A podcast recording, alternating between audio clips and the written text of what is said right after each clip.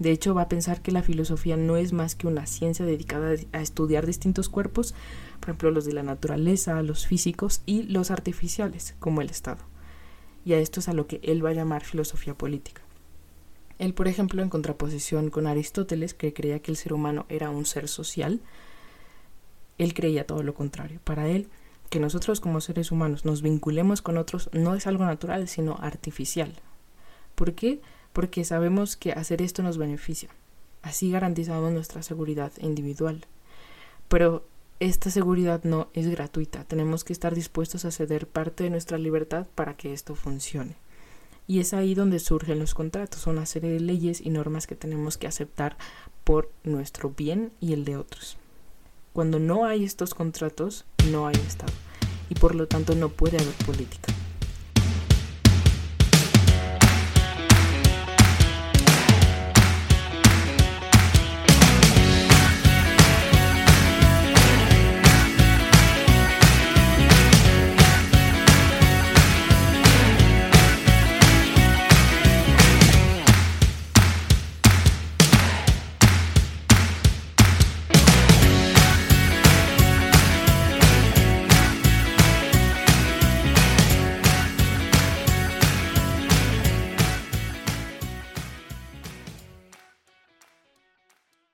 Bienvenidos una vez más a Kairos Podcast, un espacio en donde hablamos sobre temas polémicos y actuales, todo desde una óptica filosófica.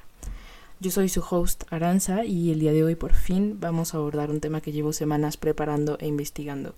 Hace un par de semanas les preguntaba en mi Instagram sobre qué temas les gustaría que desarrollara en torno a la política y el primero inevitablemente fue este. Creo que antes de meternos en temas como la justicia, el poder, los regímenes políticos, es clave poder entender bien qué es la política y pues qué es la filosofía política, ¿no? Evidentemente es un tema muy extenso y vamos a toparnos con tantas definiciones dependiendo del filósofo, la corriente y la época. Pero creí que podría ser un buen punto de partida empezar por qué es la filosofía política y pues con esto vamos a tocar qué es la política en sí misma. Muchas veces eh, la filosofía política está tras bambalinas y a lo mejor no tenemos muy clara cuál es la diferencia, pero sí es muy relevante.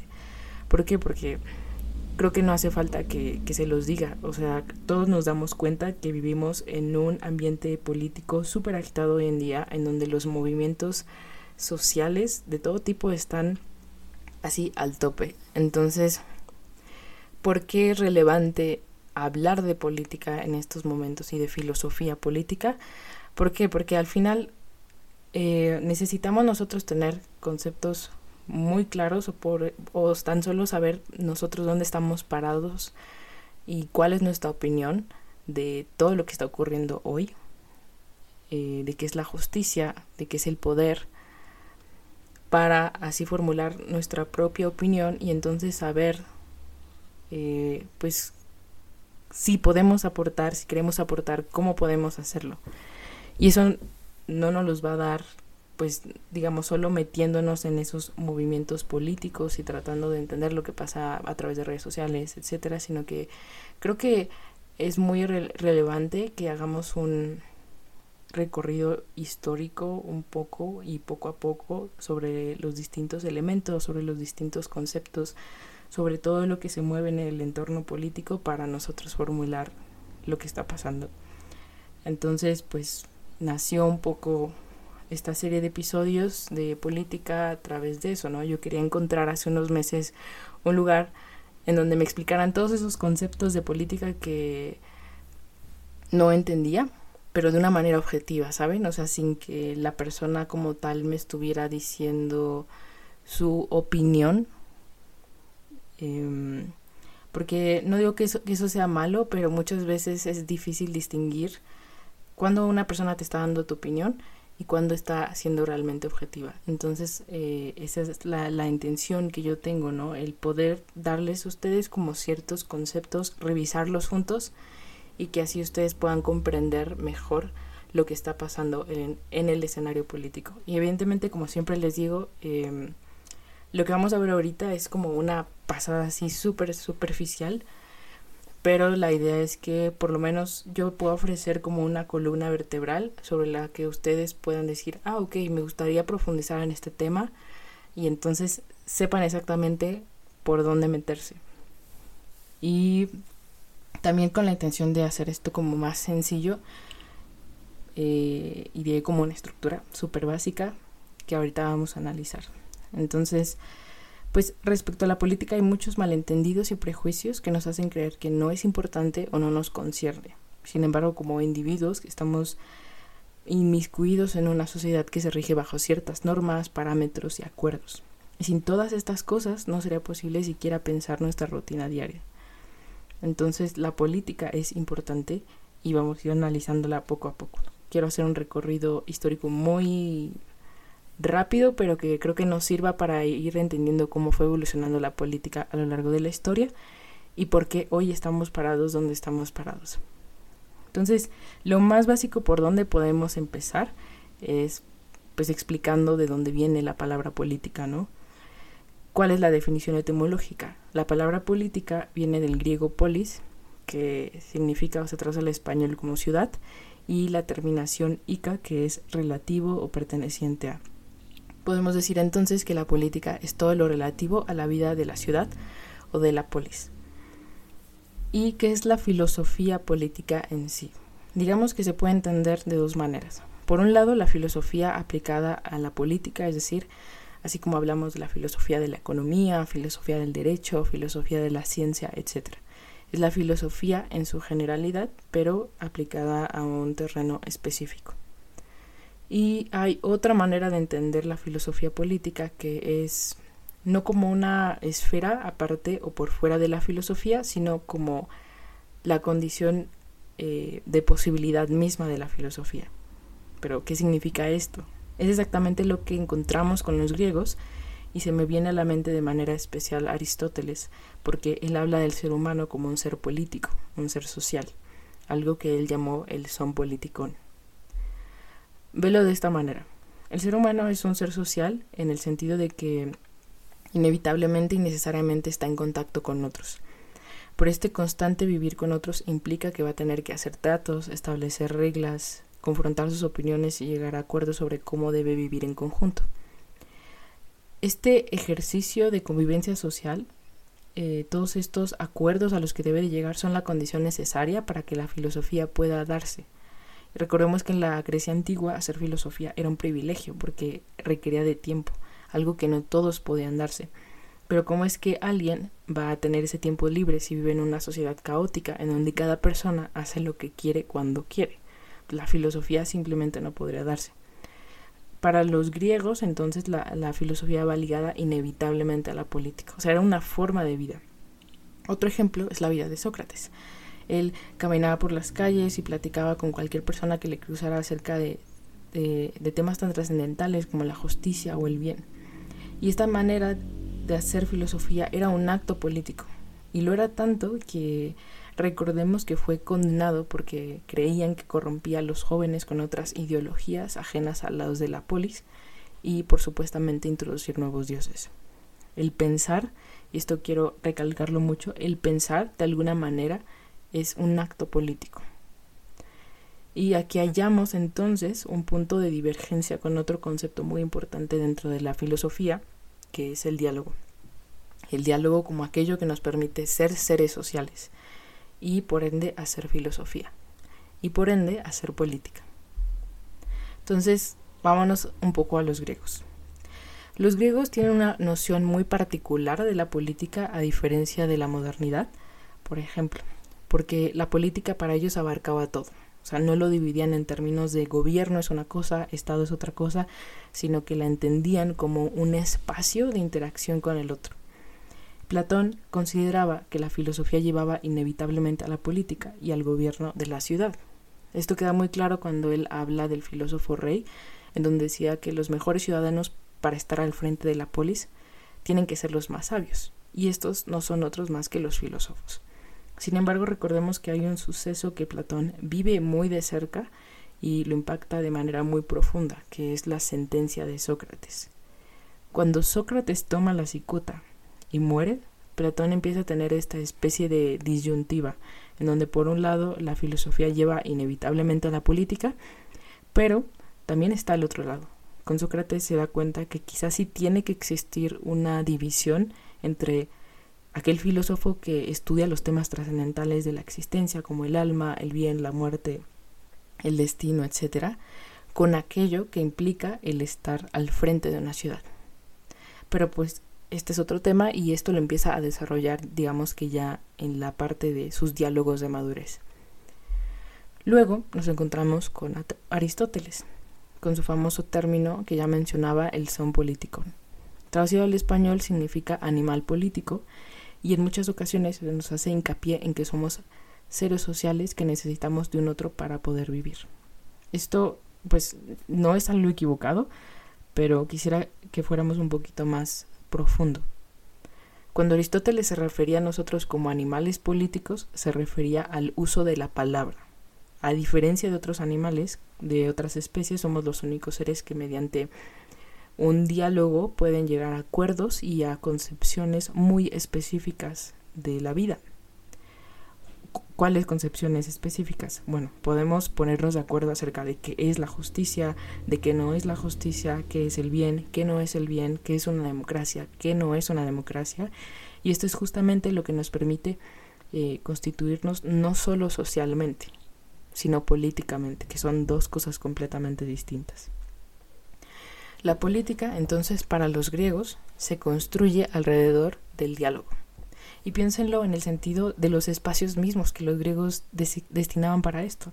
En estas ciudades-estado de antigua Grecia había plazas gigantescas que se llamaban ágoras, que se traduce como asamblea o reunir, y eran estos espacios en donde se congregaban los ciudadanos para discutir los asuntos del orden público.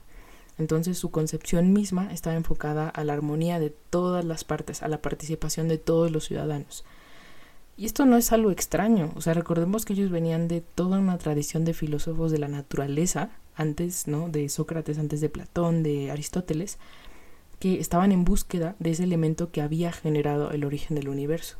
Y ellos buscaban esta explicación en la naturaleza, porque de acuerdo a lo que ellos pensaban, la naturaleza es la que dicta la pauta para acercarnos a la verdad y a la comprensión del universo. Otro elemento fundamental de la política griega, que tiene que ver justo con lo anterior, con la naturaleza, es la ley. Para los griegos no había que crear las leyes, sino que había que descubrirlas.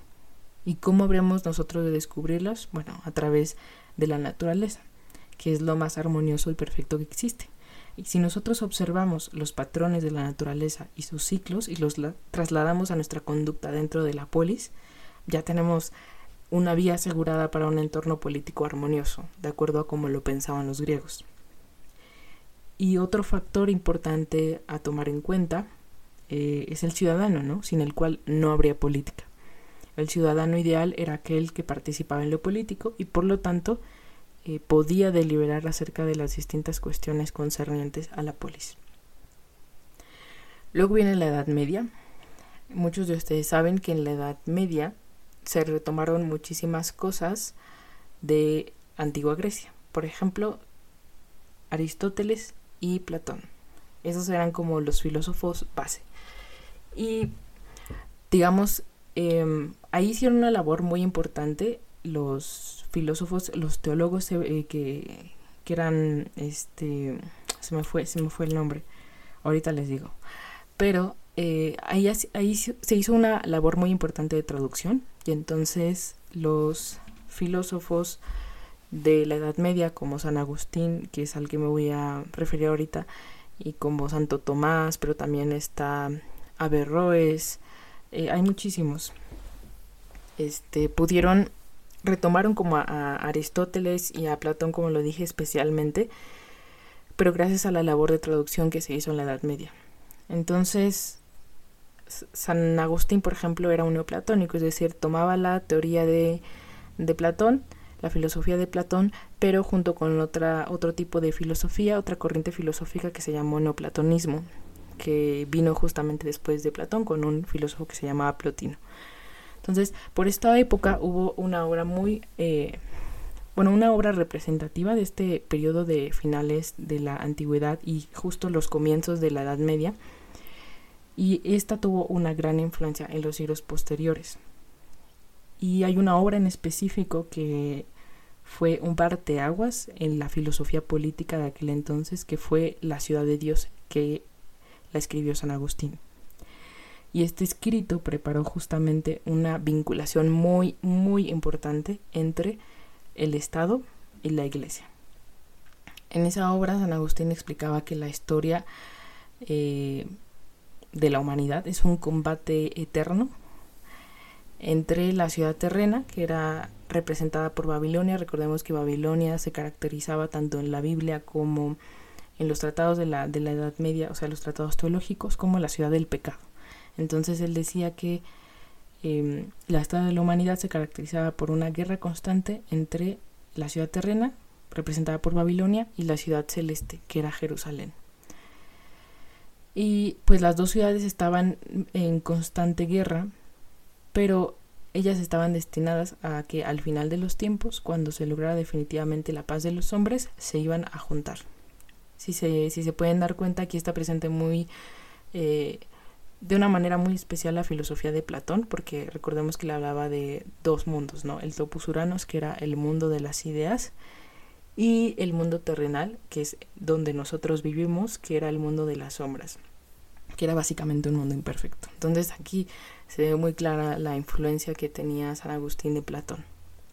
En este contexto, el Estado debía ocuparse del mundo material y de la vida mediante una autoridad física, que era la iglesia.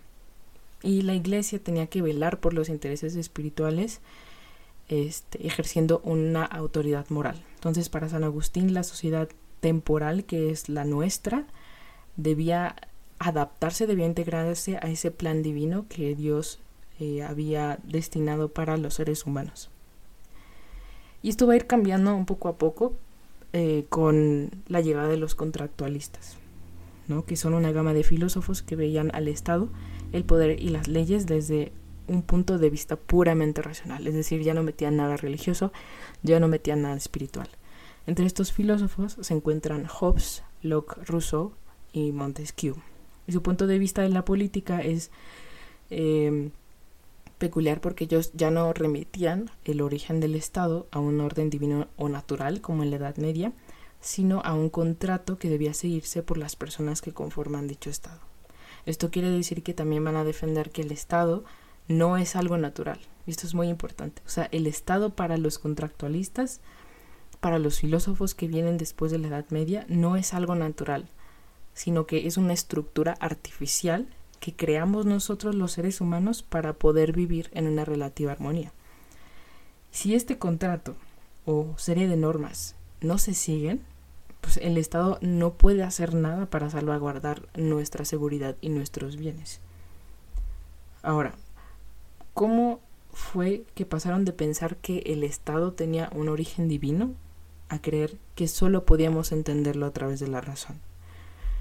Bueno, estos filósofos contractualistas desarrollaron su pensamiento durante el barroco, época en donde se comenzaba a explorar el funcionamiento del cuerpo humano a profundidad Aún había muchas cosas que se desconocían al respecto del cuerpo humano, pero sabían de su complejidad y lo retrataban tanto en el pensamiento como en pinturas, como un entramado de partes que hacían funcionar un todo.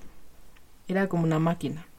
Y luego vino el reloj, que era ese primer prototipo de máquina que imitaba la mecanicidad característica del cuerpo humano. Entonces, todos estos avances en la medicina y en la comprensión del cuerpo intrigaban a los pensadores de la época y como resultado de esta impresión surgió el materialismo mecanicista. Así entonces tenemos a un Thomas Hobbes, considerado uno de los fundadores de la filosofía política moderna, que defiende que la realidad es mecánica y que todo proviene del movimiento de los cuerpos. De hecho, va a pensar que la filosofía no es más que una ciencia dedicada a estudiar distintos cuerpos, por ejemplo los de la naturaleza, los físicos y los artificiales, como el Estado y a esto es a lo que él va a llamar filosofía política. Él, por ejemplo, en contraposición con Aristóteles, que creía que el ser humano era un ser social, él creía todo lo contrario. Para él, que nosotros como seres humanos nos vinculemos con otros no es algo natural, sino artificial. ¿Por qué? Porque sabemos que hacer esto nos beneficia. Así garantizamos nuestra seguridad individual. Pero esta seguridad no es gratuita. Tenemos que estar dispuestos a ceder parte de nuestra libertad para que esto funcione. Y es ahí donde surgen los contratos, una serie de leyes y normas que tenemos que aceptar por nuestro bien y el de otros. Cuando no hay estos contratos, no hay Estado y por lo tanto no puede haber política.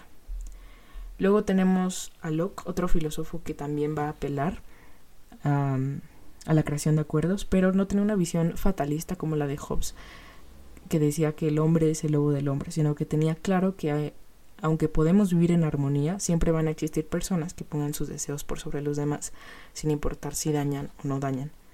Pero él va a decir que hay ciertos derechos que todos poseemos, independientemente de si exista un contrato o no, y estos derechos son el derecho a la propiedad privada, el derecho a la libertad y el derecho a la vida. Y el contrato surge justo como una manera de garantizar esos derechos. Y por último, en esta vía de los contractualistas tenemos a Rousseau. Seguramente muchos de ustedes han escuchado la famosa disputa de si el hombre es malo por naturaleza o la sociedad lo corrompe. Bueno, esta disputa la representan Hobbes y Rousseau. Hobbes por un lado que creía que el hombre era malo por naturaleza y Rousseau que decía que no era así, que nacemos siendo buenos pero nos vamos haciendo corruptos. Y entonces va a ser muy claro desde dónde va a partir Rousseau, porque él cree que el ser humano, independientemente de si hay un contrato o no, él puede vivir en armonía completamente. Entonces surge la pregunta, ¿no? De por qué entonces apela a la creación de un contrato. Pues porque al vivir en comunidades se empiezan a crear esta noción de la propiedad privada. Y no solo la propiedad privada, sino el surgimiento de otros elementos artificiales y la creación de todos estos elementos sí pueden generar disputas y diferencias. Y es por esto que necesitamos algo que nos ayude a regular todo esto. Y de aquí ya nos podríamos ir a la modernidad y hablar un poquito de Hannah Arendt, pero lo que quise hacer ahora es como hacer una establecer una diferencia entre filosofía política, teoría política y ciencia política, que creo yo que nos va a dar un panorama mucho más claro o mucho más certero de lo que está pasando hoy en día respecto a la filosofía política o a la política. ¿Cuál es la diferencia entonces entre filosofía política y ciencia política, ¿no? Y bueno, y teoría política. Bueno, por un lado, la filosofía política reflexiona sobre los diversos fenómenos políticos, es decir, el origen, las formas, la organización del poder, los principios y valores que justifican las normas, etc. Y pues algo fundamental es que al reflexionar sobre todos estos temas eh, relevantes en la política nos ayudan a clasificar y comprender con claridad todo lo que compone el entorno político. Estudia los principales temas interconectados con la política y las propuestas que se han hecho para resolverlos.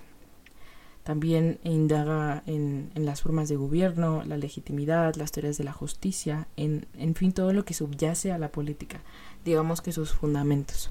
Ahora, ¿qué es la ciencia política? Algunas personas han dicho que la ciencia política está como mucho más ligada a la sociología porque estudia evidentemente también todo lo que pasa en el entorno político, pero desde una perspectiva empirista, es decir, se apega mucho a los hechos, a lo que se puede comprobar, a lo fáctico. Va a trabajar con conceptos abstractos, sí, pero a través de las cifras y de, las estadísticas. Entonces, pues tiene un campo un poco limitado, ¿no? A diferencia de la filosofía política. ¿Por qué? Porque solo puede centrarse en aquello que se puede eh, medir, por así decirlo. Y que es la teoría política, que es este Em, que es justamente, yo creo que em, se debate muchísimo más actualmente sobre la teoría política que la filosofía política. Hay muchísimos filósofos eh, hoy en día que hablan sobre política, pero no se hacen llamar filosofía, filósofos políticos, sino que se hacen llamar teóricos políticos. Ahorita recuerdo muy bien a Nancy Fraser, que ella dice que habla mucho sobre temas de política pero ella dice que en realidad no se concibe como una filósofa política, sino más bien como una teórica política. Entonces también es relevante hacer esa diferencia. El problema es que eh, a la hora de establecer como una diferenciación entre lo que es filosofía política, teoría política y ciencia política, pues no es muy claro. Eh, cuesta mucho trabajo tratar de definir qué es la teoría política, pero digamos que es como una interconexión, un punto medio entre filosofía política y ciencia política. Lo voy a decir así ahorita para no meternos en problemas, pero evidentemente pues habrá personas que, que, me digan que estoy mal, pero digamos que combina un poco ambos elementos. Em, y quería justamente hacer esta división para contextualizar un poco qué es lo que está pasando hoy con la filosofía política, con la política en general. Creo que hoy, como lo dije, estamos en una época en donde el escenario político es muy fuerte, eh, está muy agitado, porque hay muchísimos movimientos sociales. Si ustedes se dan cuenta, no hay uno solo. O sea, no es como que nos caractericemos hoy por estar viviendo un movimiento social fuerte, sino que son muchos. Por ejemplo, está el feminismo, está el ecofeminismo, está la lucha contra la discriminación, la inclusión, eh, el racismo, mm, el zapatismo también en México, ¿no? Que si bien ha existido durante mucho tiempo, eh, estos últimos años ha tenido una visibilidad mucho mayor y muy impresionante. ¿Y por qué pasa esto? Porque al final eh, vivimos en un mundo globalizado, entonces ya no hay fronteras como tal. O sea, la, la, tecnología, las redes sociales han hecho que muchos de los problemas que nosotros tenemos actualmente ya no sean exclusivos de un país en específico, sino que son problemas transnacionales, ¿saben? Por poner un ejemplo, está la, eh, la lucha contra el calentamiento global.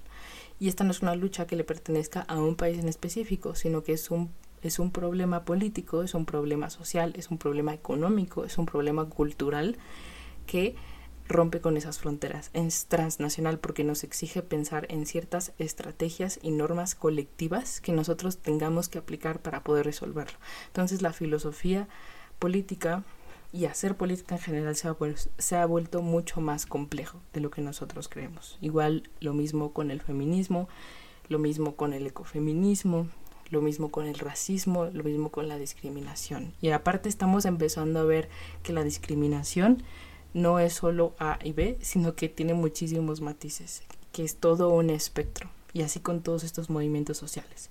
Más aparte pongan sobre la mesa que la justicia, que los diferentes elementos que conforman al entorno político y que digamos eran la base de la política ya no son lo mismo. Aquí yo ya les había hablado en alguna ocasión, en algún episodio, que de Nancy Fraser, que ella es una, es una filósofa que, como les dije, se concibe como una teórica política, no como una filósofa política, pero ella habla de la justicia.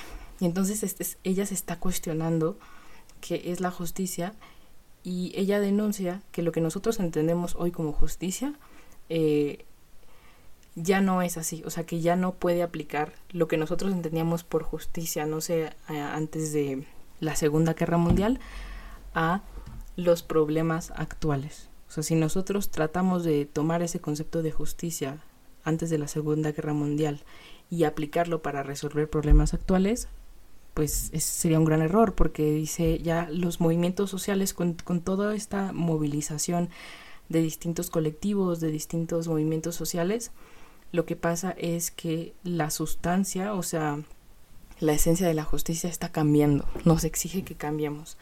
Entonces, eso plantea otro problema aparte, ¿no? Porque quiere decir que los conceptos en los que nosotros nos apoyábamos como, no sé, por decirles, el poder, la justicia, el bien, están cambiando y nos exigen pensar nuevas formas en las que nosotros podamos adaptarlos para poder resolver las problemáticas actuales. Entonces está, hay una crisis en muchísimos conceptos. Quizá la más conocida es de, toda la, de todos estos elementos es lo que se ha hecho con la justicia, ¿no? Las teorías políticas de la justicia que vienen desde John Rawls, desde Amartya Sen, pero también lo retoma Honneth, Axel Honneth, Nancy Fraser. Entonces, eh, es muy complicado hablar de, de, de política y de todos estos problemas sociales porque pareciera que nos exigen resolverlos eh, evaluando cada caso desde su contexto político, desde su contexto geográfico, pero también a la vez pensando como en una serie de estrategias globales, ¿saben? Entonces, eh, quería llegar solo hasta acá, hasta antes de la modernidad, porque eh, los siguientes temas de los siguientes episodios van a ser enfocados a temas ya muy en específicos, a conceptos específicos, por ejemplo, qué es la justicia, que me parece que ese sería yo creo que em, va a ser el siguiente episodio, ¿no? De qué es la justicia. Y a partir de ahí ya empezar a aplicarlo como a movimientos actuales, que ya lo podamos trasladar como más a la modernidad, porque sí sirve mucho evidentemente hacer este recorrido histórico de los griegos, de la Edad Media, ¿no? De los contractualistas, pero al final nos sirven para que nosotros podamos tener una mirada crítica de lo que está pasando hoy. Entonces quisiera nada más terminar esto con eh, pues mostrar que la filosofía política es relevante, que lo que nos ayuda es a muchas veces a hacer claro lo que es confuso en pues en toda esta parte del terreno político y sobre todo también a comprender a profundidad desde las raíces qué es lo que está pasando hoy con toda la movilización social. Entonces, espero que les haya servido esto. Em, ya saben que pueden escribirme a mi Instagram como arroba catarsis filosófica. Si les dijera yo ahorita todos los libros que utilicé para para hacer este episodio serían bastantes, entonces mejor si ustedes eh, tienen alguna duda sobre algún tema en específico del que haya tocado ahorita o sobre alguna corriente, me pueden escribir y yo les puedo recomendar libros. Así de manera general les puedo recomendar tres, que es Historia de la Filosofía Política de Levi Strauss, que en realidad ese no lo he leído, pero me lo recomendó Brenda, entonces eh, confío muchísimo en, en, Brenda y en lo que me recomienda, entonces eh, se los recomiendo. Historia de la Filosofía Política de Levi Strauss. También otro es que es la filosofía política de Hannah Arendt y otro que es Filosofía Política, una introducción de Jonathan Swift. Eso sería todo por hoy. También me gustaría estarles recomendando series a lo largo de... Mientras les voy a recomendar dos. E iba a abstenerme de hacerlo, pero lo voy a hacer. Les voy a recomendar dos series que a mí me encanta eh, las, ver series de filosofía política, que es una House of Cards. Creo que aquí va a ser importante... No sé, pensaba yo utilizar esa serie de House of Cards. Seguro ustedes, muchos de ustedes ya la vieron, para analizar toda esta parte de... Eh, la lucha, la lucha de poder y el poder en general. Entonces eso va a ser como para episodios futuros. Y también otra serie que se llama Designated Survivor. Esa también está muy buena, se la recomiendo. Un poco idealista, pero está muy buena. Nos ayuda a entender como muchísimas cosas. De hecho, eh, y no les estoy spoileando nada, pero en la serie de Designated Survivor hay un asesor político del presidente de los Estados Unidos, que es justamente filósofo. Entonces eh, es muy interesante también como ver, a mí, me emocionó mucho ver ese personaje y saber que, que, decían que era asesor político y que estudiaba filosofía, porque eso sí pasa hoy en día, para que piensen que los filósofos no nos morimos de hambre. Y bueno, eh, eso es todo. Espero que les haya gustado, espero que les haya servido. Ya saben que me pueden escribir para cualquier duda, cosa, recomendación o lo que sea eh, a arroba catarsis filosófica. Pueden encontrar al podcast en Instagram como arroba kairos.podcast, a Brenda en Instagram como arroba reflexiones y a Michelle como arroba café 2 bajo.